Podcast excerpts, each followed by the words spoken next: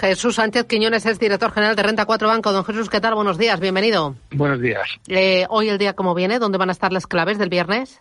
Viene al alza en todos los mercados europeos. La clave va a estar en los PMI preliminares de mayo, que nos va a dar una lectura más actualizada sobre el ritmo de la recuperación económica y luego también los bancos centrales que van a seguir quitando importancia a los repuntes de precios en el corto plazo hoy en una conferencia de Lagar.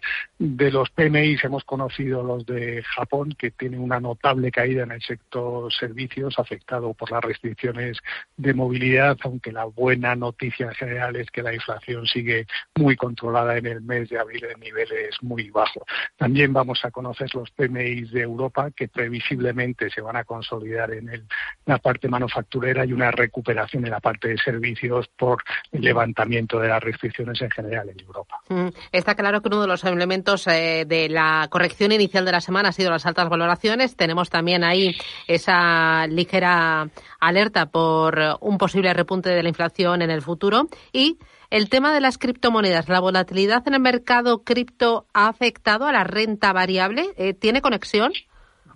Al final todos los mercados están conectados y sí que estamos viendo que en algún momento las criptomonedas habían actuado de refugio de parte eh, de los inversores y una caída de las criptomonedas generalmente se está asociando también con caídas en los mercados. En cualquier caso, la volatilidad de ese mercado eh, lo que lleva consigo es que es muy difícil considerar que una criptomoneda puede ser una moneda estable de pago que no lo va a ser en el futuro y de hecho no hay ningún país que permita el pago en criptomonedas eh, alternativamente a la moneda oficial. Mm, por el lado de los valores, cuando hay rebote, suben los bancos, sube lo ligado a la reactivación económica, como por ejemplo ocio turismo sí que estamos eh, viendo claramente que cuando hay una cierta recuperación lo que se espera es que se acaben con las restricciones económicas, que esto lo que haga es que se reactive la economía y por tanto los sectores más beneficiados son los más cíclicos, los que más se beneficiarían de esta recuperación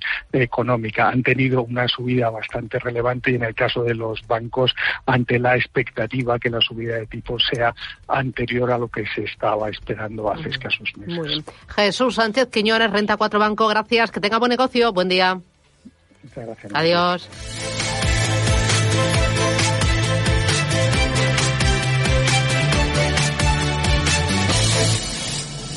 Los mercados financieros.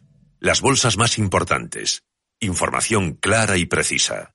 Esto es Radio Intereconomía.